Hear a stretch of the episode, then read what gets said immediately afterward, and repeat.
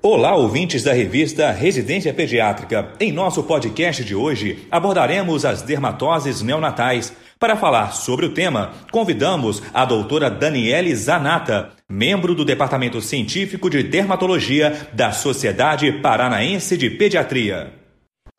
O período neonatal é aquele que vai do nascimento até o 28º dia de vida e é marcado pela adaptação do recém-nascido à vida extrauterina.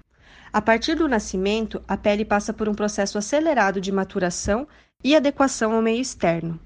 Nesta fase, são comuns os diagnósticos de dermatoses, tanto pelo novo ambiente a qual a pele está exposta, quanto pela imaturidade e sensibilidade que a pele apresenta, em especial no período neonatal.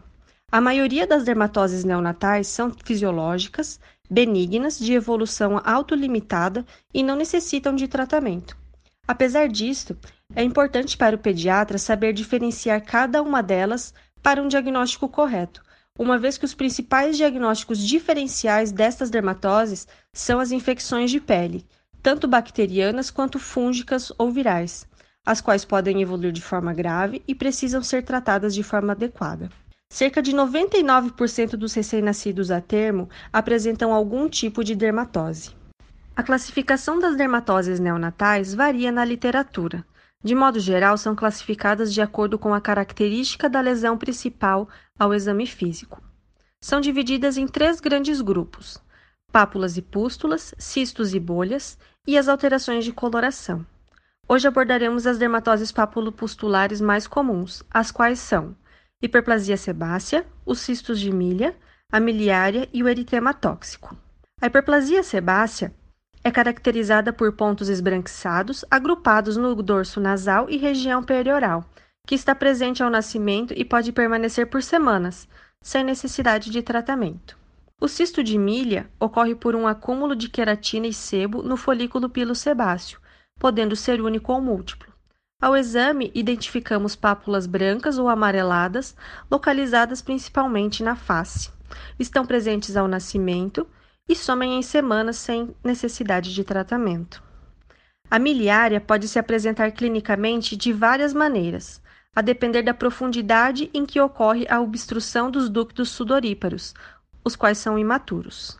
Podem iniciar na primeira semana de vida após exposição ao calor ou umidade em excesso. As mais comuns são a miliária cristalina e a rubra. A miliária cristalina é caracterizada por lesões translúcidas não inflamatórias que lembram gotículas de água, as quais rompem e deixam uma descamação residual e ocorrem principalmente na fronte e couro cabeludo. A miliária rubra se apresenta como pápulas eritematosas e pústulas inflamatórias, em locais de fricção e oclusão, acometendo face, região cervical e tronco. Para ambas as apresentações, o tratamento é com controle ambiental, retirando a exposição à umidade e calor excessivos, usando roupas de algodão e banho morno com chá de camomila para uma ação anti-inflamatória. O eritema tóxico ocorre nas primeiras 72 horas de vida, é autolimitado, podendo durar até uma semana. É caracterizado por máculas eritematosas com pápula e pústula central, podendo ocorrer em qualquer local do corpo, sendo raro em palma e planta. O esfregaço do conteúdo da pústula auxilia na diferenciação com condições bacterianas, mostrando um predomínio de eosinófilos. As dermatoses papulopustulosas são as que geram maiores dúvidas no diagnóstico diferencial com as infecções de pele. As características clínicas das lesões, associadas à avaliação do estado geral do neonato, e o momento do início das lesões auxiliam para um diagnóstico correto.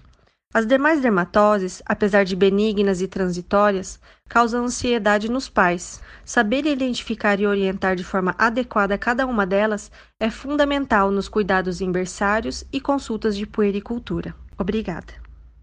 Essa foi a doutora Daniele Zanata falando sobre dermatoses neonatais. Na próxima semana, o doutor Jandrei Rogério Marcos, do Comitê do Departamento Científico de Dermatologia Pediátrica da Sociedade Brasileira de Pediatria, falará sobre lesões pigmentadas. Até lá!